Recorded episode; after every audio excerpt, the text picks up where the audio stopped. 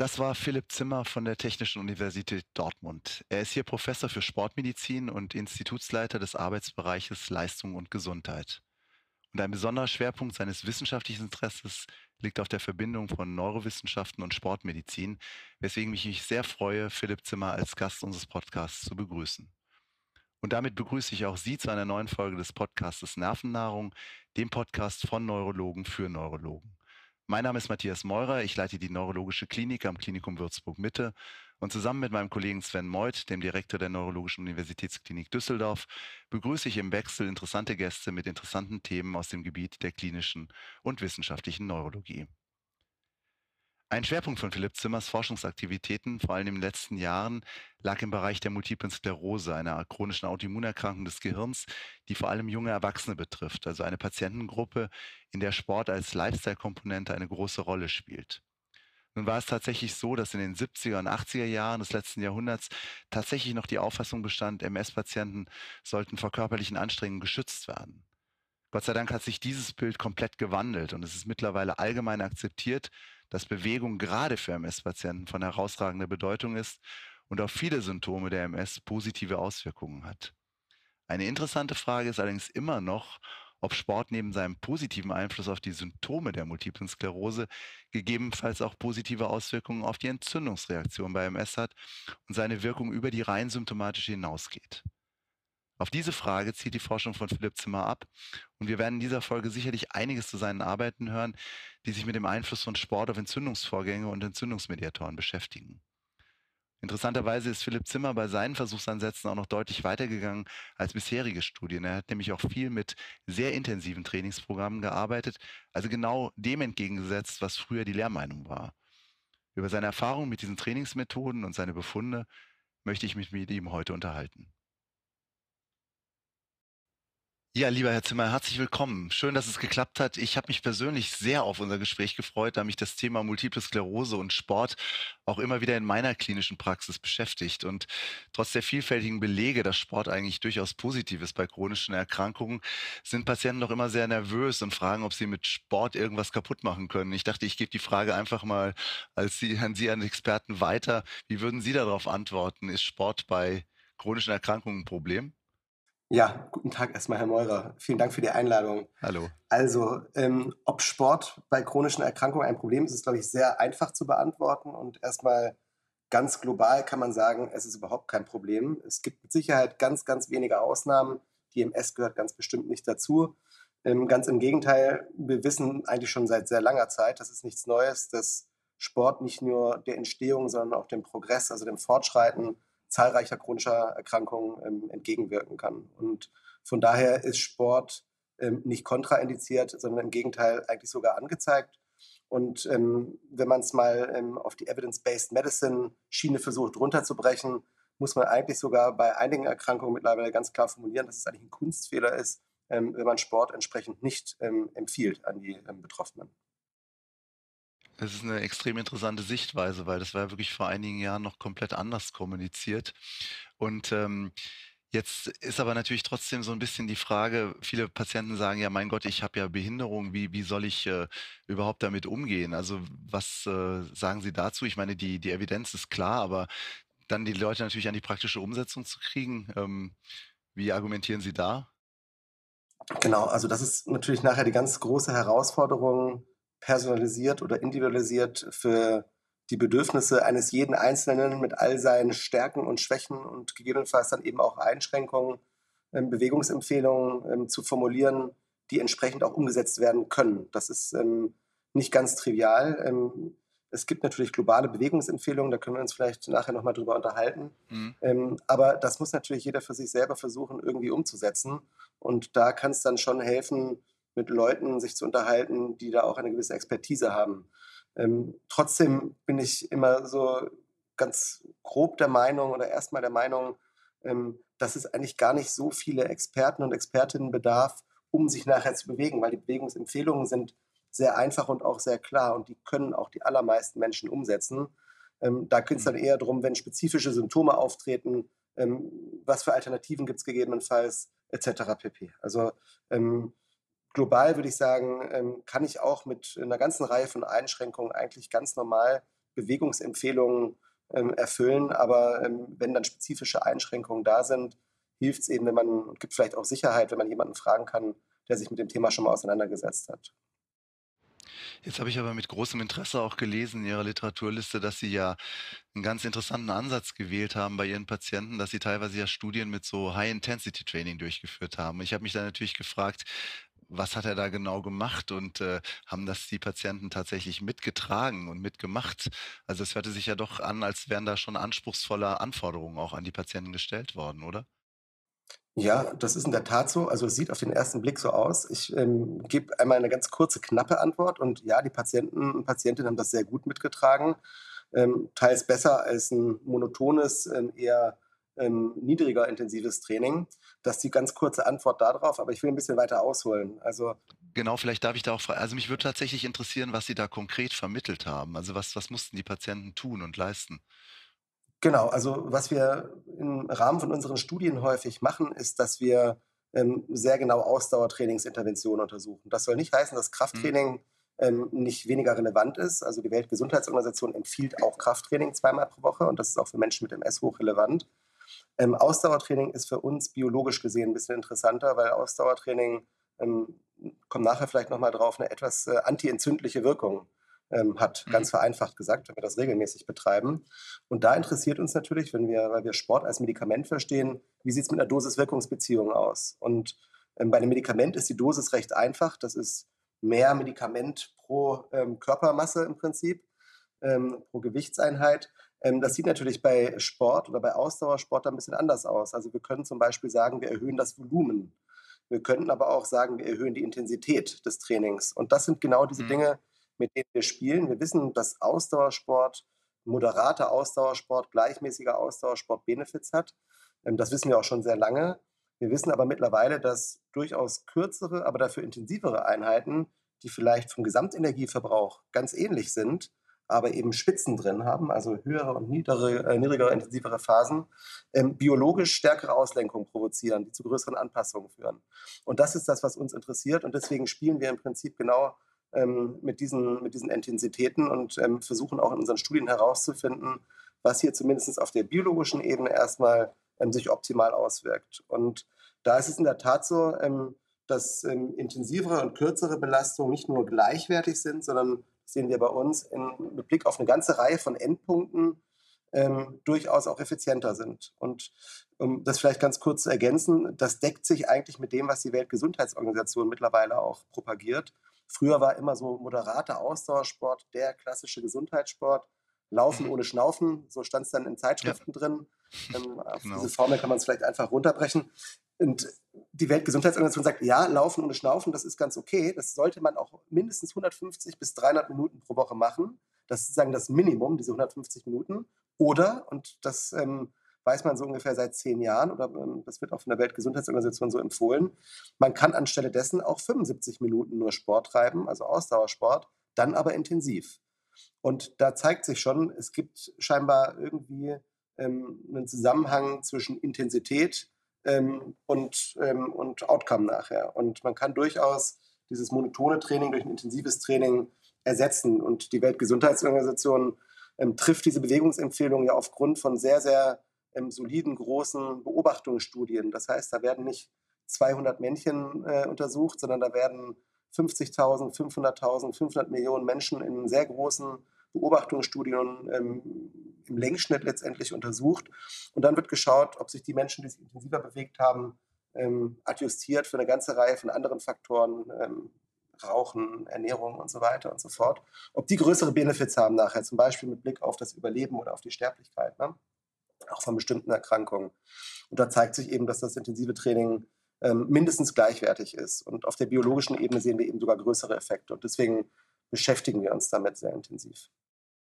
Sind Sie denn da auf irgendwelche Grenzen gestoßen, jetzt im Kollektiv selber, also bei den Patienten, dass man sagt, also das geht bis zu einem gewissen, ich sag mal, Behinderungsgrad oder bis zu einer gewissen Mobilitätsstufe, aber dann, dann funktioniert das auch nicht mehr oder ja, also ähm, natürlich ist es so, dass ähm, wir bei uns in den häufig in Reha-Kliniken oder auch bei uns im, in, ja, im Labor oder auf den Trainingsflächen ähm, Studien auf dem Fahrradergometer durchführen. Das ist deswegen so niederschwellig, weil es sehr einfach durchzuführen ist und ganz gut zu mhm. standardisieren mhm. ist. Ähm, da stoßen wir schon an Grenzen. Also man kann schon sagen, dass ab ähm, höheren IDSS-Scores, so ab sechs, wird es dann teilweise auch kritisch. Es können Spastiken auftreten und so weiter und so fort. Mhm. Ähm, dann ist die Frage, ob man nicht vielleicht zum Beispiel auf ein Rudergerät ausweicht ne? oder ähm, auf ähnliche Geschichten. Also es gibt schon Alternativen und ähm, auch im Reha-Bereich gibt es eine ganze Reihe von Geräten, auch Hand, äh, Handkraft ähm, oder Handergometer, die man noch alternativ nutzen kann, mit dem man einen gleichwertigen Cardio ähm, respiratorischen oder kardiometabolischen Reiz auch setzen kann nachher. Also das es gibt schon sehr lange Alternativen. Natürlich sind dem Ganzen irgendwann Grenzen gesetzt. Wenn jemand bettlägerig ist, dann wird es irgendwann mhm. schwierig, ähm, solche Programme zu applizieren. Das steht außer Frage. Aber ähm, eine zweite Limitation ist vielleicht natürlich noch die Motivation. Das heißt, nicht jeder ist gewohnt, ähm, direkt in diese Leistungsspitzen reinzugehen. Vielleicht ist das auch gar nicht so gut. Wir versuchen auch unsere ähm, Probanden und Probandinnen in Studien langsam ranzuführen. Also wir gehen nicht von 0 auf 100, ähm, weil man das natürlich sich dran gewöhnen muss. Und ähm, wenn man von 0 auf 100 geht und jemanden direkt abschießt irgendwie, ohne dass das jetzt irgendwie negativ äh, auf der biologischen Ebene sein muss, kann das natürlich demotivierend sein, wenn man merkt, boah, ich bin aber ganz schön, ganz schön am, am Keuchen gerade. Ähm, und ähm, der Spaß darf natürlich da auch nicht ähm, auf der Strecke bleiben bei solchen Programmen.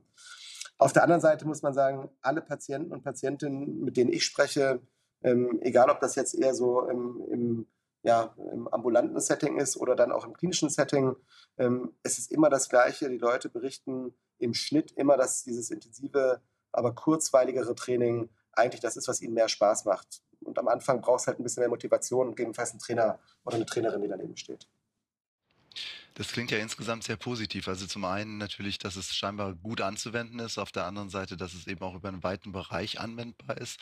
Trotzdem würde mich nochmal interessieren, gerade mit der Motivation. Das ist ja häufig eine Sache, dass so ein Strohfeuer natürlich schnell auflodert, aber natürlich die, die Persistenz von solchen ja, Bewegungsprogrammen dann meistens nicht sehr hoch ist. Sind Sie darauf auch gestoßen oder wie sind Sie damit umgegangen mit diesem Problem? Ja, also ich biete ja selber so eine ähm, unentgeltliche ähm, MS-Sportsprechstunde an. Ähm, mhm. Über die DMSG ist das ähm, finanziert letztendlich. Da machen wir kostenlos eine Beratung. Und äh, da ist es natürlich sehr viel praxisorientierter als in so einer Studie, wo wir standardisiert irgendeinen Trainingsreiz applizieren möchten. Und im Alltag der Menschen sieht es natürlich ähm, etwas anders aus. Also ich habe durchaus viele Menschen, die ähm, diese Empfehlungen annehmen und das dann auch umsetzen und versuchen umzusetzen und da auch dranbleiben. Also ähm, da kann man verschiedene Strategien entwickeln, um da letztendlich eine gewisse Nachhaltigkeit reinzubringen. Ich komme vielleicht gleich nochmal drauf kurz zurück. Aber das ist ja eigentlich nicht ähm, der Alltag. Also ein ganz einfaches Beispiel. Ich habe unlängst mit einem jüngeren Mann gesprochen, auch MS. Der ist ähm, umgezogen, jobbedingt und hat früher Fußball gespielt. Und der Neurologe hat ihm gesagt, er soll aufhören mit Fußball. Und mhm, ähm, mhm. da habe ich gesagt, das ist natürlich großer Quatsch, weil Fußball ist ja eigentlich eine, eine, eine, fantastische Belastung und es ist eigentlich bietet noch sehr viel mehr als nur Fahrrad zu fahren, weil ich habe ähm, Richtungswechsel mit drin, also so Agilitätsgeschichten. Ähm, ich habe Koordination deutlich mehr mit drin, Orientierung deutlich mehr mit drin und ich habe eben diese hohen Belastungen. Ja, also eigentlich ist das eine, eine ideale Bewegungsform, wenn man so möchte.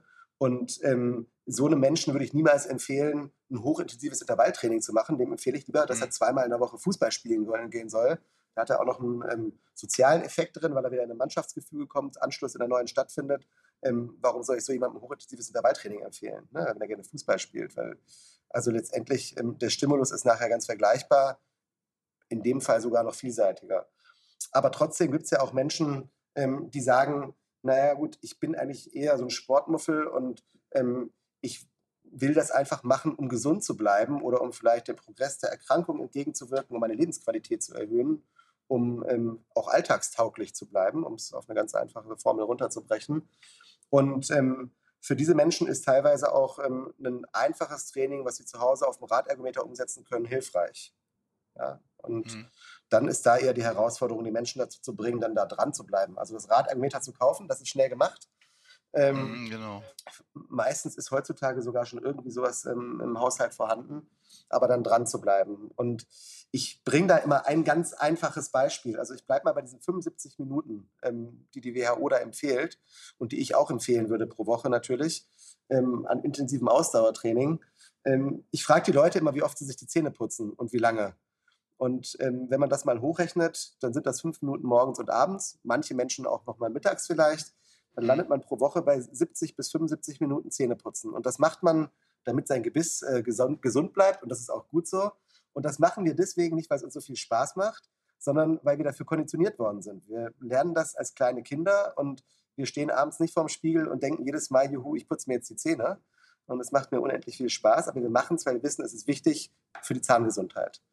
Und das Spannende ist, dass es 80 Prozent der Deutschen nicht hinbekommen, das Gleiche mit dem Rest ihres Körpers zu machen. Ist ja eigentlich absurd, muss man sagen.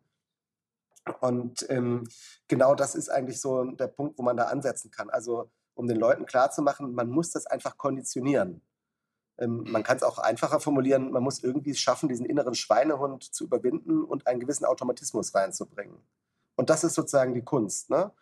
Und ähm, wir wissen aus der Psychologie ungefähr, da gibt es sehr viele psychologische Studien zu dem Thema, wie lange sowas dauert, bis man irgendwas konditioniert bekommt oder bis man einen Automatismus hinbekommt. Und das sind, ich habe letztens mal so eine Zahl gelesen, im Schnitt, glaube ich, 43 Kontakte mit einer Tätigkeit. Also das ist natürlich ein Mittelwert. Das kann sein, dass es beim einen 50 oder 60 sind und beim anderen nur 20. Aber wenn ich mir so merke, so 43 Mal muss ich im Schnitt irgendwas machen, um das Ganze dann nachher automatisieren zu können, ähm, dann ist das vielleicht auch eine kleine Hilfe. Und was ich den Leuten immer mit an die Hand gebe, ist, dass ich sage, dokumentiert es mal. Macht mal immer einen Strich, wenn ihr das Training so durchführt. Und beim Ausdauertraining wären es also drei Trainingseinheiten pro Woche ungefähr mit so ja, 15 bis 20 Minuten oder 20 bis 30 Minuten auch. Dann komme ich ja auf diese 75 Minuten. Und wenn ich dann mal 43 Strichlein habe, das regelmäßig gemacht habe, dann ist die Frage, ob ich es dann nicht schon wirklich automatisch hinbekomme. Hm, auch nochmal ein Argument wahrscheinlich auch für die Devices, dass die helfen können, da so eine Konditionierung zu schaffen. Ne? Ich möchte mal so ein genau. bisschen in die, in die wissenschaftlichen Aspekte von Sport und auch chronische Erkrankungen, Multiple Sklerose, Autoimmunerkrankungen eintauchen. Es ist ja so, glaube ich, allgemein anerkannt, dass man sagen kann, Sport ist schon als symptomatische Therapie sehr, sehr wertvoll. Aber es gibt ja tatsächlich die Auseinandersetzung im Moment, hat das auch irgendeine kausale Wirkung auf die Erkrankung? Also wirkt Sport aufs Immunsystem, kann man immunmodulierend eingreifen? Und da ist meines Wissens die Evidenz noch nicht so wahnsinnig groß, aber ich weiß, dass Sie da auch viel gemacht haben in die Richtung. Vielleicht können Sie uns da mal mitnehmen, wie da der Stand ist. Genau, also wir haben eine überwältigende Evidenz dafür, dass Sport das Immunsystem moduliert. Also ähm, das ist völlig unstrittig. Ähm, wir wissen, dass akute Belastungen massive Auslenkung provozieren. Wir wissen, dass ähm, regelmäßige Belastungen nicht nur aus dem Tier, sondern auch im Menschen ähm, eine ganze Reihe von chronischen Anpassungserscheinungen auch ähm, induzieren. Mit Blick auf nicht das Immunsystem, was ja ein ganz großer, ähm, komplizierter Begriff ist, sondern auch mit Blick auf wirklich spezifische Facetten des Immunsystems. Also wir wissen schon sehr genau, dass wir bestimmte Zellen oder Zellarten und äh, Botenstoffe ähm, modulieren können, verändern können, auch ähm, dosiswirkungsabhängig, also mit Blick auf die Belastung. Ähm, und wir wissen es von anderen Kompartimenten und anderen ähm, Populationen, Zellpopulationen zum Beispiel, dass sie weniger ähm, ja, ähm, responsive sind äh, auf einen Sportreiz, also weniger Antwort äh, zeigen letztendlich. Ähm, das ist sozusagen der eine Punkt. Da wissen wir sehr viel. Und da haben wir eine ganze Reihe von Ansatzpunkten, wo wir auch wissen, ähm, dass sie für die MS relevant sein können. Also ein Beispiel ist, dass wir ähm, antientzündliche Zellen, regulatorische T-Zellen zum Beispiel, ähm, die bei der MS ähm, auch im zentralen Nervensystem ähm, ja, herunterreguliert sind, dass wir die durch Sport durchaus hochregulieren können. Und es gibt eine ganze Reihe von Studien, die nicht nur zeigen, dass sie eben hochgehen, sondern dass sie auch mit der Fitness assoziiert sind. Also je fitter jemand ist, desto mehr von diesen regulatorischen T-Zellen hat diese Person. Ähm, und das sehen wir auch in sehr, sehr homogenen Kollektiven nachher, wie bei Leistungssportlern und Sportlerinnen zum Beispiel. Also da kann man differenzieren. Ne? Ähm, und wir wissen auch, dass Sport ähm, ähm, antientzündlich an anderen Stellen wirkt, nämlich zum Beispiel dadurch, dass Fettgewebe reduziert werden kann. Fettgewebe, mhm. ein hoher BMI ist ja auch ein Risikofaktor für die MS, vor allem juveniler ähm, hoher BMI. Und ähm, da wissen wir eben, dass Sport massiv eingreifen kann und ähm, nicht nur den Stoffwechsel vom Fettgewebe äh, manipulieren kann, sondern nachher natürlich auch Fettgewebe reduzieren kann und damit eine universelle Quelle von entzündlichen Botenstoffen im Organismus. Ähm, ich könnte da jetzt noch deutlich weiter ins Detail gehen. Wir beschäftigen uns ganz intensiv mit einem Tryptophanstoffwechsel, ähm, der sich dann auch wieder auf, ähm, ähm, auf entzündliche Prozesse auswirken kann. Ähm, und übrigens ganz interessant ähnliche Ansatzpunkte hat, wie das bestimmte Medikamente auch haben. Also es gibt eine ganze Reihe von Enzymen, auch im Tryptophanstoffwechsel, die klassische Drug-Targets sind, also auch die für die Pharmaindustrie interessant sind, ähm, die wir auch durch Sport manipulieren können. Ja, also wo wir an der gleichen Stelle ansetzen. Und ähm, da ist Sport natürlich ähm, eine, eine, ganz, ganz spannende Supportivtherapie. Ja, ich will damit jetzt keine medizinische Therapie ersetzen. Es ist auch im onkologischen Setting zum Beispiel häufig so, dass dann gefragt wird, ja, kann ich jetzt die Chemotherapie dadurch ersetzen? Das ist gar nicht mein Anliegen, aber ich kann gegebenenfalls die Wirkung verstärken oder einen additiven Effekt haben und das ist natürlich wünschenswert. Ähm, das ist sozusagen also, die eine Seite und die eine Antwort auf Ihre Frage. Und ähm, der zweite Teil Ihrer Frage hat sich ja auf die Klinik äh, bezogen, also auf die Symptomatik letztendlich und auf den Progress der Erkrankung. Und da muss man ehrlicherweise sagen, ähm, aus dem Tiermodell haben wir eine sehr, sehr starke Evidenz. Also in Tieren funktioniert das ganz hervorragend. Es gibt ja MS-Tiermodelle, wo letztendlich eine künstliche MS ähm, bei den Tieren induziert wird. Und wenn wir mit den Tieren Sport machen, vor allem Ausdauersport und intensiven Ausdauersport, dann kann man eben nicht nur auf der immunologischen Ebene große Effekte auch im zentralen Nervensystem abbilden. Das können wir im Menschen nicht so einfach, weil wir nicht so leicht ins zentrale Nervensystem reinschauen können bei einem lebenden Menschen. Ähm, ähm, und wir sehen das auch auf der Symptomebene oder auf der Krankheitsprogressebene, um es mal so zu formulieren. Im Menschen gibt es ganz, ganz wenige Studien, die das überhaupt untersuchen. Und eine Hauptlimitation dieser Studien ist, dass die allermeisten Studien sehr kurz sind. Also wenn Sie sich überlegen, ähm, dass Medikamente oder Medikamentenstudien mal mindestens ein Jahr lang gehen in der Regel oder mehrere Jahre und dann beobachtet wird, wie häufig treten Schübe auf, ähm, was tut sich im MRT und so weiter und so fort. Das kann ich natürlich mit drei Wochen Trainingsstudien nicht irgendwie rausholen. Und da ist im Prinzip noch eine sehr, sehr große Forschungslücke. Und da sind wir auch gerade dran. Also versuchen eher längerfristige Studien ähm, finanziert zu bekommen, die im Prinzip dann auch auf diese ähm, ja, auf den Krankheitsprogress tatsächlich abzielen. Wobei, wie gesagt, aus dem Tier haben wir eine große Evidenz und im Menschen ist die Evidenz noch verhältnismäßig dünn, muss man sagen. Hm, aber aus Ihrer Sicht ein klares Plädoyer für Sport auch als immunmodulatorisches Konzept, also als Add-on-Konzept zu einer suffizienten medikamentösen Therapie. Was sollte denn ein, was sollte denn ein Neurologe letztlich äh, seinem Patienten, seinem MS-Patienten, der vielleicht nicht unbedingt sportaffin ist, mit auf den Weg geben? Also was, was wäre die, sagen wir mal, Beratung, die ein, sagen wir mal, Neurologe heutzutage mitgeben sollte, seinen Patienten? Ja, also ich glaube, das Allerwichtigste ist erstmal dafür zu sensibilisieren und zu sagen, ähm, dass Sport nicht gemacht werden kann, sondern dass Sport einfach extrem wichtig ist. Ähm, es gibt keine andere Supportivmaßnahme, für die die Evidenz so groß ist. Also wir können uns über Ernährung unterhalten, über irgendwelche Supplements unterhalten, für die viel Geld ausgegeben werden. Ähm, und keine von diesen Maßnahmen ist ansatzweise so wirksam wie Sport. Also vor diesem Hintergrund und auch mit Blick auf eine ganze Reihe von Symptomen ähm, Fatigue als Beispiel, können wir uns vielleicht gleich nochmal drüber unterhalten. Aber ähm, das ist also sozusagen das allererste, was ich machen würde. Ich würde immer empfehlen, ähm, sagen, Sport ist ganz, ganz wichtig und Sie können damit einen Beitrag leisten, ähm, um im Prinzip Ihre ja, Funktionsfähigkeit zu erhalten und gegebenenfalls dem Progress der Erkrankung entgegenzuwirken. Und das ist ja ähm, auch für den Arzt und für die Ärztin eine sehr dankbare Empfehlung, weil die Leute letztendlich aus dieser Passivität auch so ein bisschen rausgeholt werden können und selbst was im Prinzip zu ihrem Erhaltungs- oder Genesungsprozess, je nachdem, was für ein Krankheitsbild man spricht, beitragen können. Und ähm, ja, in der Fachsprache nennt man das so ein bisschen auch Self-Empowerment äh, machen kann, unabhängig von allen tollen physiologischen und biologischen Effekten. Ne? Also von daher ist ähm, das sozusagen das allererste, was ich empfehlen würde, sagen ja, Sport ist eigentlich ein Muss. Und dann ist ja die Frage, wie konkret und wie viel Zeit hat der Arzt oder die Ärztin, dann da ins Detail zu gehen. Und ich glaube, dann ist es schon eben auch an anderen ähm, Organisationen nachher letztendlich da konkrete Bewegungsempfehlungen zu geben. Wobei eigentlich in meinen Augen in jeder Arztpraxis diese WHO-Empfehlungen gehören, also von der Weltgesundheitsorganisation. Da steht eigentlich alles drin, was man wissen muss. Ich habe vorher gesagt, Krafttraining ist drin, Ausdauertraining ist drin, beides ist extrem wichtig, nachgewiesenermaßen extrem effizient für Menschen mit MS. Und es wird sogar empfohlen, ab einem gewissen Alter Gleichgewichtstraining zu machen, ähm, also so Balance Training. Ähm, auch das empfiehlt die WHO mittlerweile ähm, ab einem gewissen Alter. Und auch das spielt natürlich für Menschen mit MS eine große Rolle, weil eben sowas wie Sturzhäufigkeit durch eine ähm, eingeschränkte Motorik ähm, dadurch verhindert werden kann. Und diese WHO-Empfehlung, ähm, sich auszudrucken, das kann jeder machen und sich in die Praxis legen. Ne? Und ähm, leider gibt es in dem Kontext in anderen, bei anderen Krankheitsbildern, Onkologie zum Beispiel, deutlich, deutlich mehr ähm, vernünftiges Infomaterial. Und das war es dann eigentlich auch. Ich bin, wie gesagt, kein Freund davon, den Leuten immer zu sagen, ihr müsst jetzt in die super-duper Reha-Klinik oder zu, zu einem äh, ganz tollen Experten. Ähm, es reicht ein Fitnessstudio für die Leute.